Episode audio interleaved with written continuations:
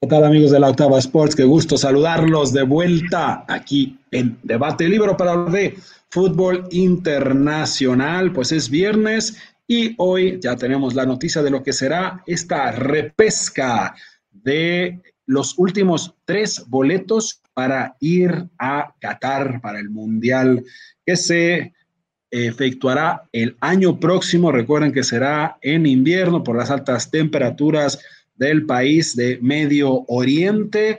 Y pues bueno, son detalles que hablaremos en otras ocasiones, tocaremos más adelante, pero bueno, nos vamos a meter en un programa muy sabroso, entre otros temas, pues hablar de quienes tienen las mayores posibilidades de clasificar, tres boletos y muchos equipos que lucharán por ellos. Los saluda Israel de ESA con mi amigo y compañero Darío Tomachán en Argentina. ¿Cómo estás, Darío? ¿Qué tal, mi querido amigo, colega y compañero de debate libero Israel de ESA? Te envío un gran saludo aquí desde Buenos Aires, Argentina, a un día de haber hecho, creo, un especial eh, de lo más emotivo con respecto a Diego Armando Maradona y sus 365 días después de su fallecimiento. Eso fue en el día de ayer, pero todavía lo tengo dando vueltas en mi cabeza. Pero más allá hay que, hay que comentarle también a la gente, perdón Darío, que, ya los estamos poniendo de vuelta los programas en Spotify, ya los estamos de vuelta en el formato de podcast, así es que pues bueno, busquen ahí en debate en, en eh, Spotify, debate libre o no, Darío.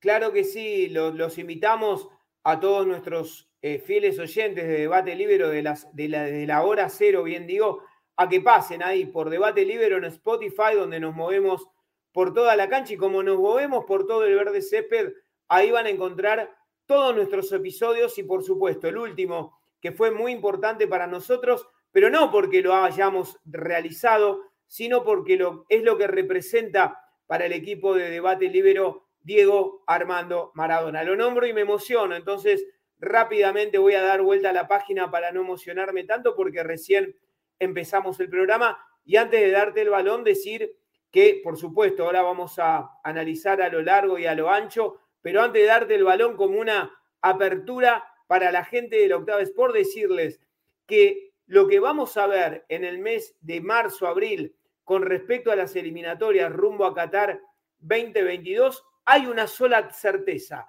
que los, de los dos últimos campeones de la Eurocopa, Portugal 2016 o Italia 2020, uno de los dos sabemos que no va a jugar Qatar 2022. Es terrible, señores. Sí, ¿no? Se, se nos van eh, dos grandes protagonistas, uno pudiera quedar fuera, como bien mencionas Darío, y una pena si Portugal no está por precisamente eh, Cristiano Ronaldo, ¿no? Que mucha gente pues quiere verlo allí, es evidentemente, iba a decir probablemente, pero no es evidentemente el último eh, mundial que pudiera disputar el astro luso, un símbolo del fútbol de nuestra época, se va a discutir hasta el final de los días, hasta el final de la historia del fútbol, si Ronaldo fue mejor, si Cristiano Ronaldo fue mejor que Messi o si Messi fue mejor que Cristiano Ronaldo. Ya no nos metamos en la otra discusión, no metamos ni a Pelé ni a Maradona, cada uno de nosotros tiene a su favorito, pero bueno, y por el otro lado Italia que no tiene ese gran, esa gran figura, jugadores, claro que sí, interesantes, inmóviles, eh, Jorginho, bueno, ya los iremos mencionando, pero pues tremendo, ¿no? Que la, la racha increíble de la Azurra que mantenía sin perder y siendo además campeona de Europa y pudiera también quedar fuera. Creo que por los dos lados, lamentable lo que pudiera ocurrir. Pues si te parece, eh, Darío, de una vez, pues nos vamos a meter justo y, y precisamente con esa llave que la han, eh, nombrado como la llave 3 o la PAT 3, eh, la PAT C, eh, nos vamos a meter con esa, porque lo dicho, em, el formato cómo es, tenemos 1, 2, 3, 4, 5, 6, dos equipos que van a luchar por tres boletos, así es que están divididos en llaves de cuatro. En este caso, vamos a tener a Italia, que se enfrenta primero, ojo, eh, porque esta Italia que para mí era favorita para llevarse el Mundial, por lo visto ante Suecia y ante la propia Suiza, donde se perdieron un penalti por vía de Jorginho, que había sido el héroe, de, el líder de la Azzurra durante la Eurocopa, prácticamente uno de los baluartes de ese título.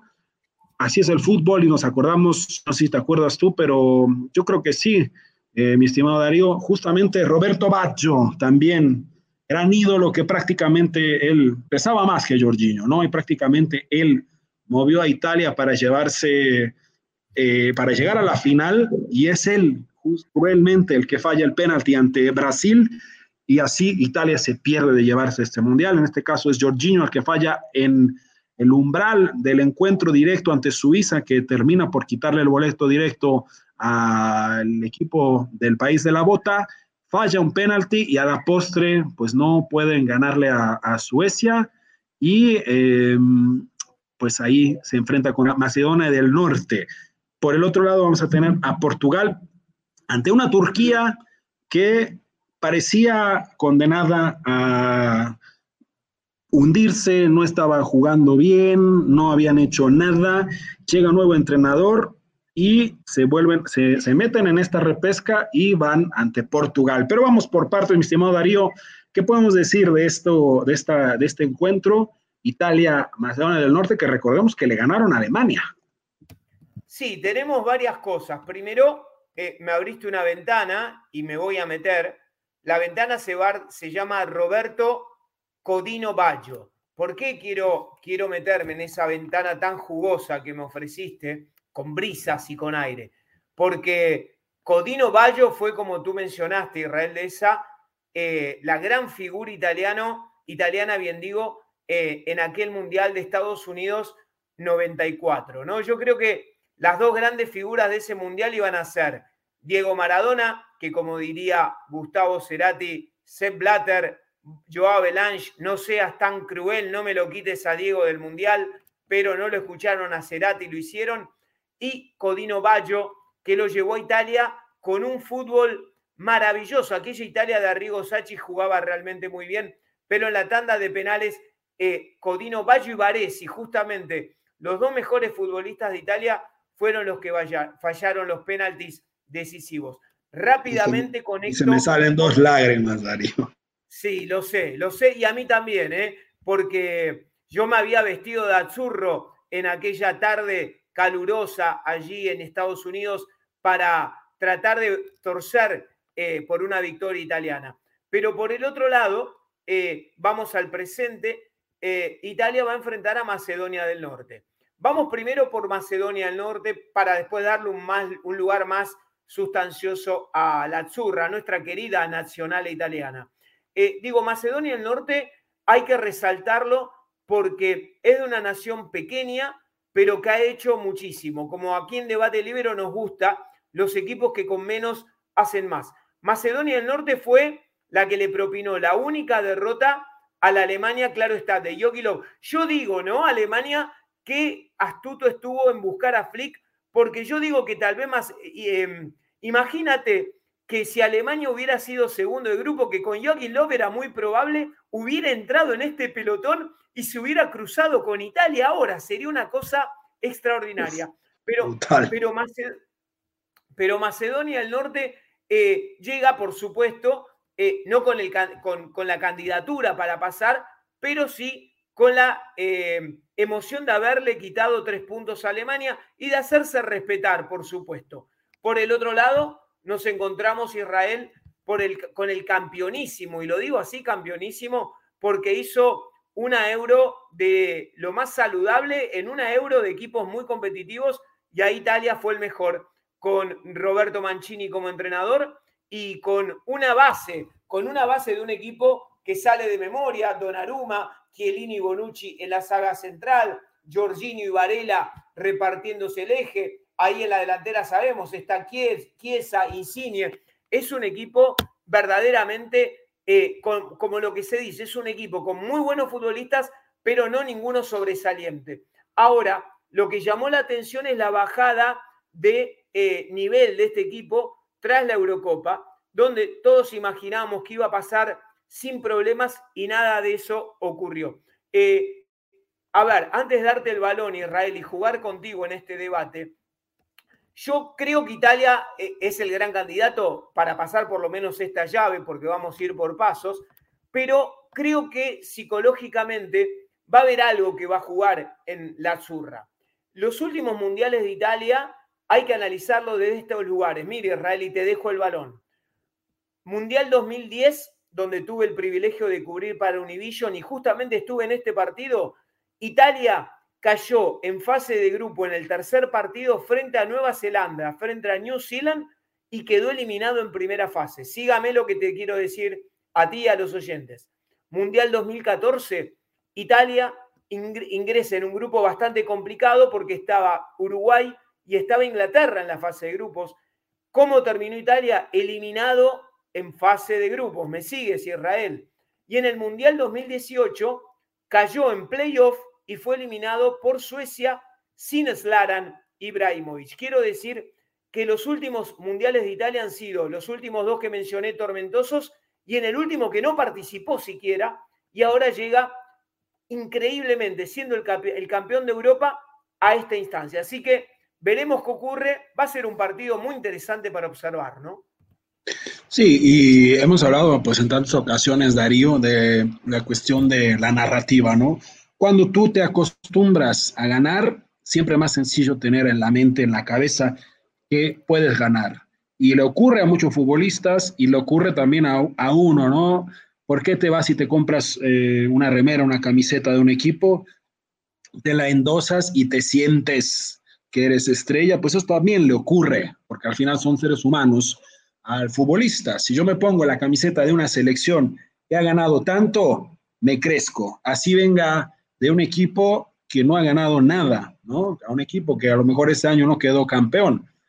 Claro. Pero va a pesar, va a pesar esta situación. Yo creo que, yo creo que ya pesó, ¿no? Yo creo que había este miedo, esta falta de confianza, esto que normalmente caracterizaba a las elecciones italianas, que era una mentalidad ganadora, una mentalidad de un equipo que podía ir perdiendo 1-0, 2-0 y no se preocupaba, seguía el guion y te daban vuelta al partido o que te anotaban un golecito y aguantaban todos los embates como una guardia allí eh, con los escudos romanos eh, y al final sacan el resultado. Después de esta situación que parecía imposible, quedan eliminados, no van al Mundial, viene este temor y ante Suecia yo creo que vino pánico escénico. Vamos a ver si lo bueno es que ha habido tiempo para trabajar esto, pero mucho ojo, esta nueva nación, eh, y te, regreso de toquecito al pecho, mi estimado Darío, el balón, eh, vamos a ver lo que sucede con Macedonia del Norte, un, país que a lo mejor no todos tienen en la mente, es un país nuevo, es un país, eh, pues su capital es Skopje, tiene la capital más de 700 mil habitantes, es, un, es una de las exrepúblicas yugoslavas y pues lo mismo, ¿no? Una, una este, nación que pues tiene poca historia futbolística como una nación, pero recordemos que Yugoslavia era una potencia en el fútbol, creadora de talentos, y vemos que pues unas de estas estructuras han quedado por allí, Darío, eh, Serbia, eh, Croacia, Croacia es la que más éxito ha tenido, demuestran esto y parece que Macedonia levanta la mano también. Así es que, ojo, ¿no, Darío? Obviamente el favorito es Italia, pero, y yo también considero que sería lo lógico que pasara, pero creo que no podemos decir con los ojos cerrados que esto pueda ocurrir, ¿no? Claro que con los ojos cerrados no podemos decir que puede ocurrir, porque, a ver, eh, el ejemplo de Macedonia del Norte, por supuesto, ¿no? Del otro lado estaba Joachim Love en el banco, un devaluado Lev, pero campeón del mundo como entrenador, y eso no se lo va a quitar ni yo, ni debate libero, ni nadie a Love. Eso está clarísimo y lo respetamos como tal. Pero si uno analiza Israel, cuando Macedonia del Norte le ganó a aquel equipo, el seleccionado alemán ese día estaban en la cancha, por ejemplo, Timo Werner, eh, Kai Havertz y Leroy Jané en la delantera. Serge Gnabry colaborando. En el centro del campo jugó Gundogan, jugó Kimmich y Goretzka. ¿Se entiende, no? Y en la saga central jugó Zule y jugó Rudiger. Entonces estamos hablando de un equipo clase A al que le ganó el equipo macedón. Eh, vamos a hablar un poquito del parado. Es un equipo, un seleccionado, bien digo, muy audaz desde la propuesta, porque juega Israel con 4-3-3, con dos laterales como Alionji y el mismo eh, muy interesante, hacen un trabajo de recorridos largos, pero nunca perdiendo de vista formar la línea de cuatro para no perder la disciplina táctica cuando el equipo pierde el balón. En el centro del campo a mí me gusta mucho Costadino, eh, el, jugador del eje, el, número 5, ahí clavadito en la mitad de la cancha, porque tiene voz de mando, no tiene mucha clase con la pelota, pero todo lo que tal vez le falta de clase le sobra en cuanto a temperamento y carácter, que aquí en Debate Libre valoramos mucho eso. Es un jugador del barro, Costadinov, y así lo entiende el juego. Y para terminar, eh, la, en, la, sala de ofensiva me gusta mucho Churlinov, el extremo, el extremo derecho, porque no solo hace muy buenas diagonales, porque juega de eso, sino que a veces participa como un falso 9 y termina convirtiendo. Estoy hablando de un equipo que no tiene muchos recursos, pero sí tiene, como dijiste tú, Israel, viene de la antigua Yugoslavia, son eh, jugadores con mucho carácter, con mucho temperamento y con mucho orgullo. Y antes de darte el balón, si uno quiere entender un poco cómo es el jugador de Macedonia del Norte, les recomiendo que cuando esté por empezar el partido con Italia, le miren la cara y la forma de cantar su himno nacional. Una nación pequeña que igual les puede complicar como Northern Ireland, ¿no? Como Irlanda del Norte, que fue justamente el equipo ante el cual Italia no pudo avanzar y bueno, así nos vamos a ir al corte y seguimos.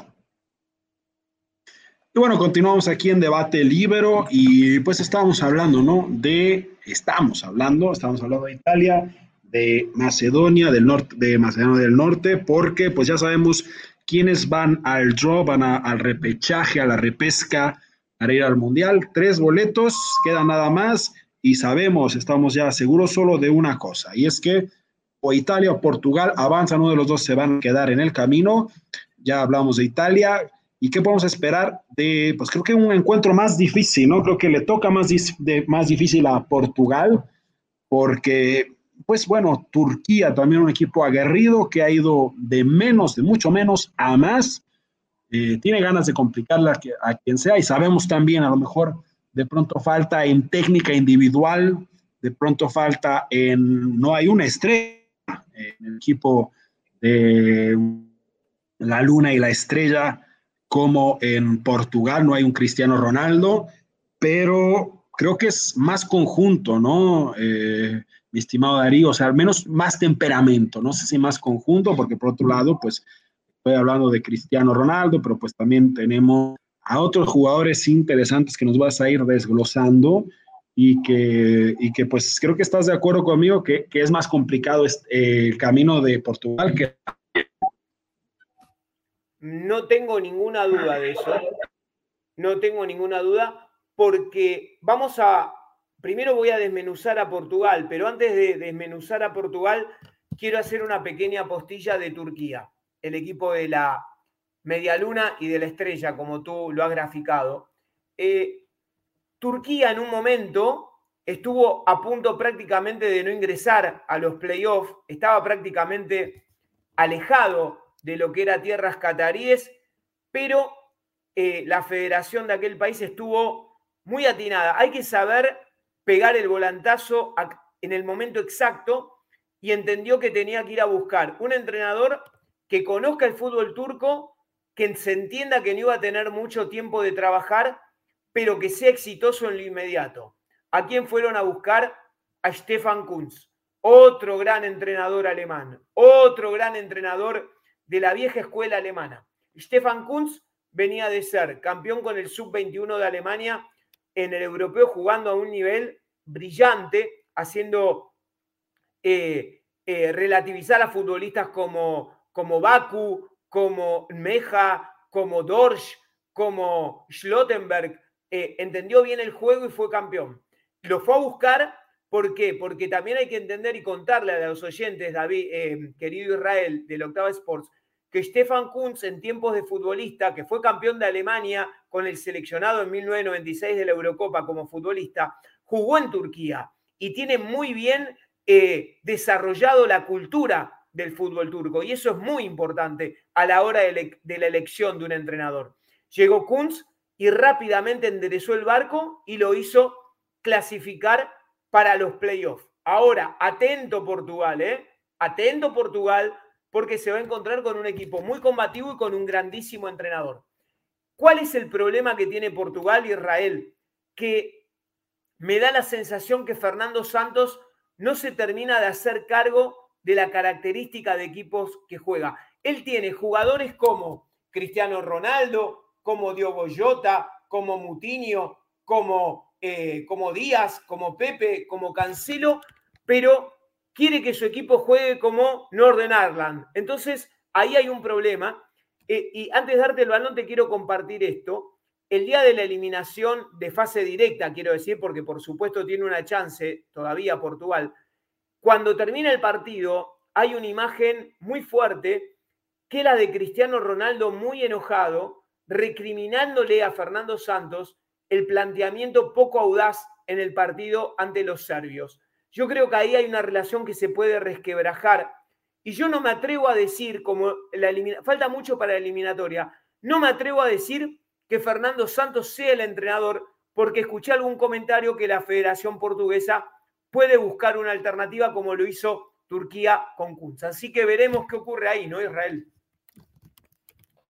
Y creo que diste en el, en el clavo, Darío. Creo que la situación va a ser justamente un entrenador que no solamente la reacción, habló mucho de la reacción de, Ronaldo, ¿no? De CR7, pero cómo lo toma el entrenador con completa falta de autoridad, con, digo, no estoy hablando, ¿no? Estamos, hemos hablado, eh, se, habla mucho de que la autoridad eh, que se necesita en el fútbol. Yo no quiero decir que haya que ser agresivo, no hay que, eh, hay muchos de esto que se habla ahora y que existe cada vez más conciencia del machismo tóxico, ¿no? Eh, que también se da entre hombres, no hay que ser, no hay que gritar, no hay que ser rudo, pero hay que poner claro quién manda. Y no hace falta gritar, ni hacer aspavientos, ni nada para hacer esto. Las, pero si, si, si faltó autoridad, se acerca, Cristiano manotea y él se da la vuelta y se va, como para decir, bueno, ya está. Yo no sé qué tanto respaldo le ha dado la federación, ¿verdad? A mí me parece imposible, no puedo creer que la federación esté detrás del entrenador y le diga, si quieres prescindir de Cristiano Ronaldo, puedes hacerlo, si lo quieres sentar en la banca, puedes hacerlo. Yo creo que está muy claro que no tiene todo el poder de decisión y a lo mejor probablemente por eso, más allá de hablar de una falta de carácter, por excusarlo, por tratar de, pensar por qué ocurre esto, eh, no hay esta, esta imposición. Y si pues eh, el entrenador no, no genera esta, esta estampa, esta fuerza, pues también pierde credibilidad y creo que hay confianza. Si no hay capitán, hay confusión.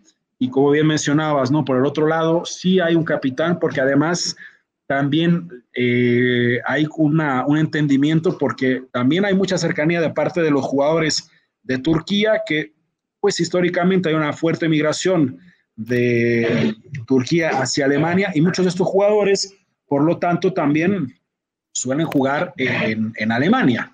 Entonces, pues bueno, creo que la clave en este, en, en, el, en, el, la primera, en el primer encuentro Italia-Macedonia del Norte, la clave va a ser este, la clave va a ser eh, que sea eh, el miedo de Italia, creo que aquí va a ser eh, el temperamento que pueda mostrar uno u otro. No sé si estás de acuerdo, mi estimado Darío, y pues después pasamos a la siguiente llave. Claro que sí. si hay un seleccionado europeo que se caracteriza por el temperamento, ese es Turquía. ¿eh? Cuando uno va a jugar a aquel país, eh, el cartel de bienvenida y que se entienda mi ironía es bienvenidos al, al infierno de Istambul. Así te reciben ellos. Ellos no te reciben con los brazos abiertos y, y, simpáticos y sonrientes. Y no soy irónico ni peyorativo, es su manera, es su manera de enfrentarnos. A no olvidarnos que de esa manera la Turquía de Senor Gunes en el Mundial de Corea-Japón 2002 llevó a Turquía nada más ni nada menos que no se olviden a la semifinal del Mundial y la que lo venció en semifinales fue Brasil con un puntinazo de eh, Ronaldo Nazario Lima, el verdadero Ronaldo, con un escueto 1 a 0 y con un arbitraje que dejó mucho que desear.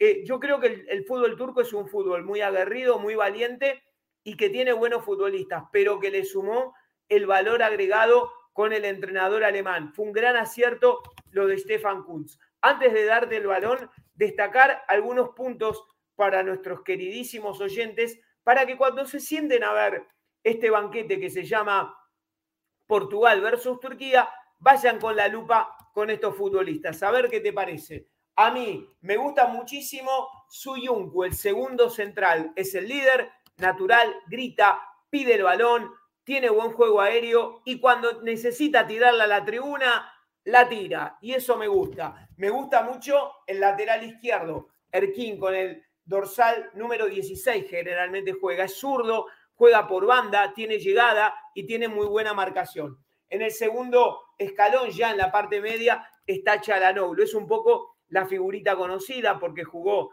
en Bayer Leverkusen. Nosotros, Israel, lo conocemos de la Bundesliga. Y hoy ya. Compañero del Chicharito también. Fue compañero del Chicharito Hernández, le pega muy bien en los balones detenidos. Ojo, lo digo hoy, grábenlo, eh, como decía Carlos Vilardo en su programa que participé, cuando decía graben algo que decía, les digo que lo graben, porque si Portugal, como hace Pepe, que comete muchas infracciones cerca de la portería en los tiros libres, Choalonoglu de tres falla cero, ¿eh? es infalible. Y en la parte delantera me gusta mucho Gilmas, porque tiene eh, mucho olfato goleador y tiene mucha habilidad y dribbling. Ojo con Portugal, que yo vi un Portugal sin carácter y diezmado, resquebrajado frente a Serbia. Creo que es un golpe de efecto muy fuerte. Y por el otro lado, claro está, va a estar Turquía con todos estos adjetivos calificativos que he dado a lo largo de mi relato, ¿no, Israel? Así es, y para redondear simplemente tu análisis tan completo, Darío, como siempre, eh, fíjate, a mí me tocó ir a cubrir un encuentro eh, PSV Eindhoven contra el Fenerbahce. En el papel, Eindhoven era pues el favorito, ¿no? Aunque Roberto Carlos y Alex estaban ahí, sobre todo Roberto Carlos, que era impresionante porque pues supuestamente era lateral, pero lo veías por todo el campo. Eh, y no solo como solía hacerlo en el Real Madrid, y como es natural en este nuevo tipo de laterales que ya, nos, ya, ya estamos muy acostumbrados al respecto, no era tan común antes, pero él no solo se metía por su banda, es que se iba hasta, a veces de pronto parecía que era el centro delantero. Pero más allá de eso, porque en este encuentro no va a estar eh, Roberto Carlos, sí era impresionante. Yo estaba con el camarógrafo Darío, mi estimado amigo eh, David, no David el nuestro, sino otro David de Italia, y em, era impresionante porque no nos podíamos, estábamos cara a cara y no nos podíamos entender. Me, me hablaba al oído y no escuchaba, había que gritarse. Era impresionante y eso era esa frase que decías tú, Darío, se repetía y se repetía y se la decían a los jugadores, Welcome to hell, bienvenidos, bienvenidos al infierno.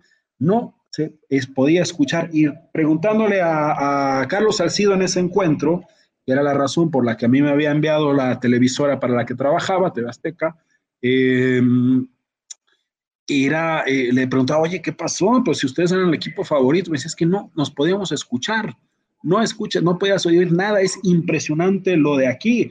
Tú eres argentino, Darío, sabes eh, cómo se vive el fútbol en la bombonera, sabes cómo se vive en el estadio de River, pero eh, lo que yo vi allá es impresionante. Pero bueno, si te parece, eh, entonces, ojo, porque creo que esto puede pesar en un ánimo ya diezmado, eh, jugadores interesantes, pero pues también jóvenes, aparte de Cristiano Ronaldo, que les puede pesar esta circunstancia. Pero bueno, nos pasamos si quieres de abajo para arriba, Darío, eh, porque la siguiente llave, la B, consiste en Rusia ante Polonia, una Rusia que en el último partido se pierde el boleto directo. ¿Contra quién? ¿O por culpa de quién? Exactamente, Croacia. Croacia que ya se vuelve un invitado habitual de las Eurocopas, eh, obviamente, pero en las grandes citas, en las finales y en el Mundial, que es difícil clasificarse a los Mundiales y Croacia lo está viniendo haciendo desde varios años. Y por el otro lado, una Suecia también, ojo, ¿no? Hablando de ídolos, hablando de grandes figuras, pues la, quizá la última oportunidad de Ibrahimovic de ir a un mundial ante una República Checa que no es la de Barros, que no es la de, la de otros tiempos, pero que por algo está en la repesca, Darío. Sí, eh, tú nombraste a, nombraste a Rusia. sabemos que Rusia es un equipo muy disciplinado tácticamente, que ya no tiene futbolistas con tanto talento como en la época de la Unión Soviética. Claro está, en aquella época no solo había rusos, sino había ucranianos, jugadores armenios, georgianos. Entonces, eh, como era la antigua Yugoslavia, tenía mucho más calidad que esta, ¿no? Pero por el otro lado nos vamos a encontrar un equipo que tiene un sistema muy aceitado, 4-3-3, lo viene trayendo, si bien cambió el entrenador, es prácticamente el mismo sistema con el que jugó durante la Copa del Mundo en su país. Y antes de, entregarte, porque sé que estamos yendo a la, a la tanda publicitaria, rescatar varios jugadores. Me gusta muchísimo Fomín, el mediocampista por derecha, porque tiene buena técnica y disparos de media distancia. Barinov en el centro del campo, el eje es el líder absoluto de este equipo. Y en la delantera me gusta mucho Shmolov porque tiene muy buen juego aéreo. Esos serían los puntos más salientes de un equipo que no le sobra mucho, pero que siempre la tarea te la hace bastante complicada, ¿no? Así es. Y que llama la atención, ¿no, Darío? Porque, em, pues siendo aún, aún cuando se perdieron extensiones importantes, porque recordamos que, bueno, sigue siendo un país eh, el más grande del mundo, pero bueno, todo ese, todo ese territorio allá por Siberia, pues está semi-despoblado, ¿no? La parte más hacia Europa es donde más pobladores había, aún así un, país grande, una gran población, y no figuran como una, como una potencia, pero bueno, Croacia misma nos, nos demuestra y otros tantos países lo importante no es el tamaño, hablemos por ejemplo de Dinamarca, que se clasificó directamente, lo importante es la organización del fútbol y claro, el temperamento. Muy brevemente, tenemos 20 segundos, Darío. ¿A quién ponemos de favorito entre Rusia? Bueno, no, todavía tenemos que hablar de Polonia y vamos a hablar de Polonia ampliamente más bien después de este corte.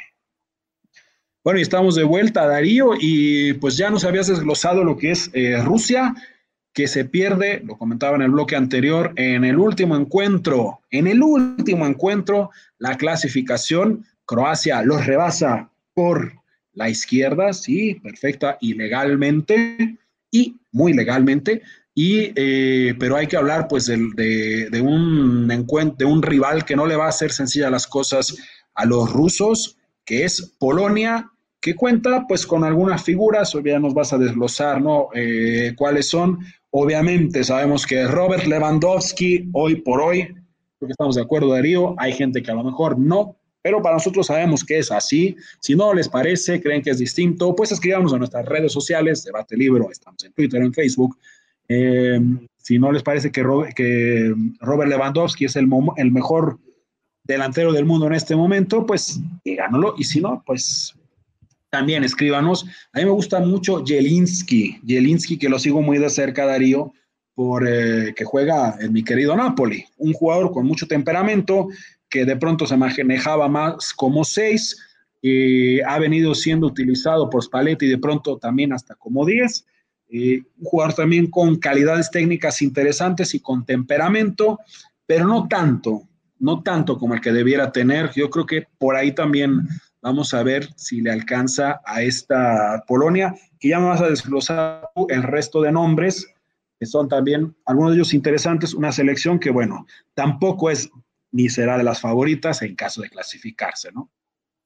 Claro está, pero en primer lugar tiene, a mi entender, no solo el mejor delantero del mundo, sino el mejor futbolista del mundo. Y no tengo ningún problema en mencionarlo, porque como todo es libre y todos podemos opinar, por eso oyentes como dice Real de esa están invitados ¿no? a dar su opinión, su voto y a criticarnos y será bienvenida la crítica porque nadie tiene la verdad absoluta, pero de este pequeño lugar digo que no solo es el mejor delantero, sino el mejor, delantero, el mejor futbolista del mundo, porque no hay ningún futbolista que sea tan determinante en un partido para un equipo, un seleccionado. El Bayern Múnich cuando no lo tuvo, no, no pudo clasificar en aquella llave frente al Paris Saint-Germain. Recuerdas que estuvo afuera por lesión. Entonces, un, un equipo que tiene a Goretzka, Kimi, Jamiola, a Neuer y a tantos otros y no puede clasificar porque no está Lewandowski, muestra las claras lo determinante que es. Dicho esto, porque tenía ganas de mencionarlo. Y muy eh, acertado, ¿eh? Gracias. Nos vamos a encontrar con un seleccionado que tiene muy buenos futbolistas. Al mencionado por Israel de esa, que lo conoce muy bien, eh, agregamos, por supuesto, ya agregué a Robert Lewandowski. Quiero agregar a Piatek, un futbolista que es una debilidad de David Nevares, eh, un gran jugador, un gran delantero, que puede jugar como media punta o como delantero de área, pero claro está, estando Lewandowski, él juega más por un costadito ahí por la, por la zona izquierda y se conecta muy bien con el mismo eh, Roberto. Después en la mitad de la cancha me gusta mucho Klitsch, porque juega atrás de los delanteros y es generalmente un buen abastecedor y ha convertido muchos goles en, el seleccionado polaco de media distancia. Y después me gusta, por supuesto, Ciesny, un histórico, el portero, que le da cierta tranquilidad a un equipo que, por lo menos en la previa, y entendiendo que falta mucho tiempo porque estamos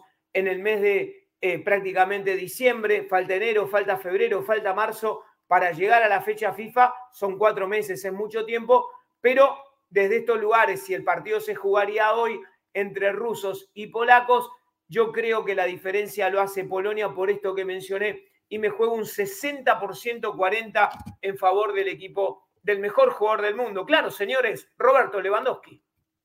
Y ahí volvemos con, otra de las grandes estrellas del momento que pudiera perderse, ¿no? Un mundial, ya mencionamos que, bueno, Cristiano Ronaldo pudiera estar fuera. Eh, ya vamos a hablar de Suecia, donde está Ibrahimovic. Y bueno, el otro, el otro, la otra gran estrella, ¿no? Que estuviera en riesgo de no ir es el propio Lewandowski, Holland, Holland, que también pues muchos lo hubieran querido ver en la gran justa mundialista, pues no está, Noruega no pudo, y pues esa es esa llave que se enfrentará contra el ganador de Suecia y República Checa, mi estimado Darío. Pues hablemos un poco de esta llave, a ver si nos alcanza a hablar de la última, que pues de una vez les adelanto, es Escocia, Ucrania, País de Gales y Austria, pues una llave muy, con países y con eh, de menos eh, abolengo, digamos, y donde pues tampoco hay propiamente una gran, gran estrella, ¿no? Pues por ahí podríamos hablar de Gareth Bale, que pues está muy venido a menos, yo creo que no lo podemos contar ya como uno de, de las grandes estrellas del fútbol, pero pues esa sería la otra llave. A ver si nos alcanza el tiempo, porque pues lo de, lo de Suecia es interesante, ¿no? Porque otra vez, por segundo mundial consecutivo, pudiera meterse y han demostrado que de los países nórdicos, al menos en los últimos años, eh, junto con Dinamarca, pues es de los más interesantes. Sí, Suecia tiene varias cosas que a mí particularmente me gustan. no voy a agregar lo que tú mencionaste porque estoy muy de acuerdo. Esto de que eh, generalmente es de los más fuertes nórdicos porque su historia también lo marca. A recordar que Suecia llegó a la final eh, a la semifinal, perdón, en Mundial de USA 94, cuando cayó frente a Brasil de Romario, Bebeto y compañía. Eh, pero esta Suecia, para mí de los europeos, es el seleccionado que mejor maneja el sistema 4-4-2. Se quedó en el sistema, pero no es peyorativo cuando digo se quedó, porque todos los sistemas son válidos. De hecho, muchos juegan con el 4-3-3 y es con el mismo sistema que jugó Argentina en el Mundial 78 y lo ganó. Eh, juega el mejor, el mejor seleccionado que planta el 4-4-2 es el equipo nórdico. ¿Por qué? Porque ese 4-4-2 es para defender y cuando ataca se te convierte en un 4-2-4 muy peligroso. Eh, tiene muy, jugadores muy interesantes. Eh, a mí me gusta mucho Isaac en la delantera porque con Zlatan Ibrahimovic se entienden muy bien, pero lo más lindo es que son diferentes, son complementarios y eso lo hace más eh, estimulante verlo al equipo sueco. Después, en el centro del campo, ahí tiene a Forsbeck, un conocido nuestro de la Bundesliga, del RB Leipzig. Es como la aduana, por él pasa absolutamente todas las pelotas. Es una especie que se entienda como en el 2014 lo era Tony Cross en la época de Lev. Por él pasaba todo, eso pasa con Forsbeck. Y después en la extrema defensa me gusta mucho Nilsson, el segundo central, a diferencia de Lindelof, que juega en el Manchester United y no me ofrece garantías. El equipo sueco, como siempre, es un equipo tácticamente ordenado, disciplinado, con muy buen juego aéreo y el bonus track. ¿Vieron cuando uno compraba los CDs británicos, a diferencia de los norteamericanos, siempre traía un tema o dos temas diferentes? Yo me acuerdo como cuando compré Nevermind de los Nirvana tenía dos temas que la versión yankee no tenía. La versión británica de los eh, suecos es, claro está, Zlatan Ibrahimovic. Y cuando yo tengo un jugador de esas categorías, en un partido muy trabado, muy peleado, muy friccionado, aparece un jugador de esa categoría y todo puede cambiar, ¿no, Israel?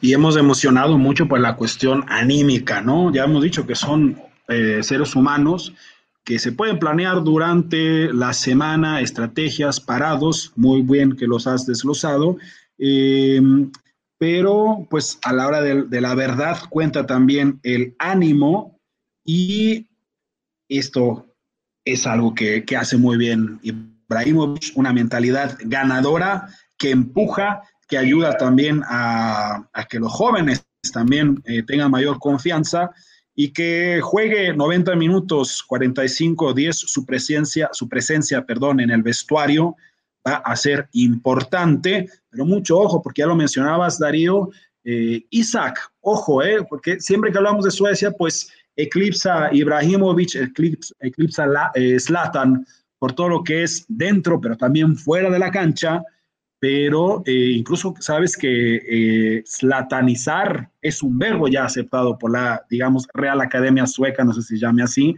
pero la Academia del Lenguaje eh, ya tiene incorporado este, este verbo, digamos, que se utiliza, se utiliza en, en, el, en el lenguaje en común en las calles allá en Suecia, que significa pues sacarse, hacer algo que nadie espera, ¿no? Algo bueno eh, algo pues que es característico de, Zlatan, y, pero Isaac está teniendo una gran campaña con la Real Sociedad, que si no me acuerdo mal, van segundos todavía, pero están pues muy por encima de lo que se estuviera esperando de un equipo que normalmente pues es más modesto, que tiene una cartera mucho más pequeña que la de los tres grandes España, sí, son tres dejen de decir que son equipo del pueblo, colchoneros, Atlético de Madrid, lo que se han gastado, la plata que se han gastado y no van de primeros. Y Meone ya deja de decir que son equipo chico, por favor. Bueno, el equipo del pueblo, algún día ese pueblo lo vamos a tratar de buscar. Nos tenemos que ir de expeditivos Israel de ese y ver si algún día encontramos el camino para llegar a aquel pueblo que nunca, podemos, que nunca podemos encontrar, ¿no? Pero con respecto a Suecia, quiero decir un par de apostillas. Eh, muy interesante de lo que nombraste de Zlatan. Eh, Zlatan Ibrahimovic eh, trasciende el mismo juego, es un jugador importantísimo por lo que representa en los vestidores y por lo que representa dentro del terreno de juego. Para entender a Zlatan Ibrahimovic, entender que, por ejemplo, fue parte del plantel e ingresó en algunos partidos y minutos en el Mundial Corea-Japón 2002, por ejemplo, que jugó la Eurocopa 2004 y que le hizo un gol de antología a Italia. 2004, señores, estamos hablando. Y con respecto al seleccionado sueco, la inmediatez que tengo es el Mundial Rusia 2018. A Alemania se la hizo difícil, durísima, y Alemania necesitó de un tiro de gracia magistral, por supuesto, de Tony, presidente Cross, en el minuto 95 para ganar ese encuentro. Pero a no olvidarnos que tres días después jugó contra México y tenía que ganar y golear para pasar y lo hizo. Lo goleó, lo trituró a un México que jugó en el sillón de confort. Lo trituró y lo malgastó. 3 a 0 le ganó Suecia. Es un equipo que tiene mucho carácter, pero mucho carácter, mucha disciplina y el valor agregado, el bonus track, el álbum, el CD que compramos en, en Gran Bretaña, es Latan Ibrahimovic. Así mismo, ¿no? Que pues también para explicar, digamos, este carácter, este ahínco, hermoso todo lo que, lo que nos graficaste, Darío. Pues bueno, un jugador, ya hablamos ampliamente de lo que es eh, la ex Yugoslavia. Bueno, pues eh, Ibrahimovic es de, origen de la ex Yugoslavia y pues de ahí también creo que cuenta y le aporta a este seleccionado que pues sí, poco a poco eh, logra sorprender. Me acordé también del gol tremendo que le hizo justamente Alemania que también se seguirá reproduciendo hasta el final de los tiempos. Tremenda chilena en un 4 a 0 que sorprendió al mundo ante la Mannschaft, ¿no, mi estimado Yo creo que, que te acuerdas también. Nos comentas al respecto si quieres y pues nos vamos pasando poco a poco, todavía tenemos tiempo para hablar muy breve, ¿no? Tenemos dos, tres minutitos para hablar pues de dos equipos, ¿no? Una Ucrania, una Escocia, que se verán las caras, y por otro lado Austria y País de Gales. Bueno, ahí tenemos dos duelos muy interesantes, pero quiero comenzar con Austria y darle lugar a Austria.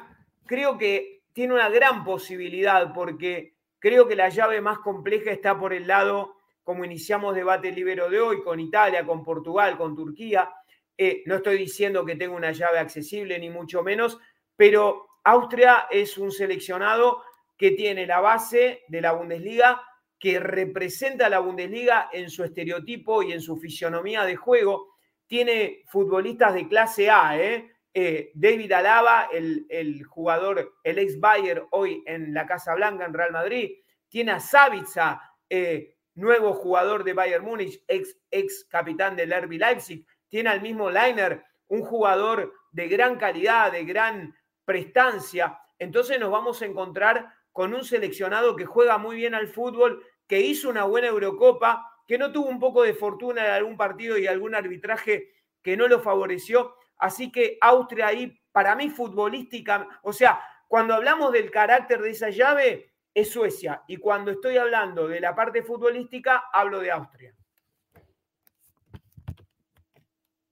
Así es, ¿no? Que ya mencionabas, Darío, pues eh, muchos de estos jugadores que tienen calidad comprobada, porque pues están jugando en la Bundesliga, ¿no? Hay quien dice que la mejor liga es la inglesa, hay quien todavía sostiene, no sé por qué, que la, que la mejor pudiera ser la de España, eh, y bueno, quien dice que eh, Italia, pero bueno, sin duda que Alemania está dentro de las mejores del mundo, mucho, mucho austriaco jugando allí, y muy brevemente, Darío, pues cubrimos todo, alcanzamos a cubrir todo, tenemos un minuto, no sé qué últimas conclusiones nos quieras dar, si nos quieren decir algo un poco de País de Gales, pero bueno, ya no alcanzamos a hablar mucho, una selección. Pues eh, también que se basa más en cuestión de lo aguerrido, estoy de acuerdo contigo, creo que Austria tiene mucho más fútbol, pero bueno, sabemos que en, el verde césped, como mencionas tú siempre, Darío, me encanta esta expresión, todo puede pasar. Todo puede pasar. Eh, sé, que estamos en el final. Eh, las pequeñas apostillas es que vamos a ver unos playoffs verdaderamente y unas llaves que son de lo más saludables y, más hermosas. Espero que los oyentes de la Octava Sports en Debate Libre puedan haber comprendido, que les haya gustado este pequeño homenaje que le hacemos en la previa a estos grandes partidos. Eh, y creo que vamos a ver partidos verdaderamente emocionantes y muchos partidos se van a definir en los últimos minutos producto del desgaste físico, pero de la parte, como dice eh, Israel la parte de la narrativa, la parte emocional, que para mí a veces esa parte es más, más importante que la futbolística y que la parte física, ¿no? Y así, con mucho agrado, nos despedimos. Ojalá que les haya gustado el programa y nos vemos en la próxima edición de Debate Libero. Que tengan un excelente viernes.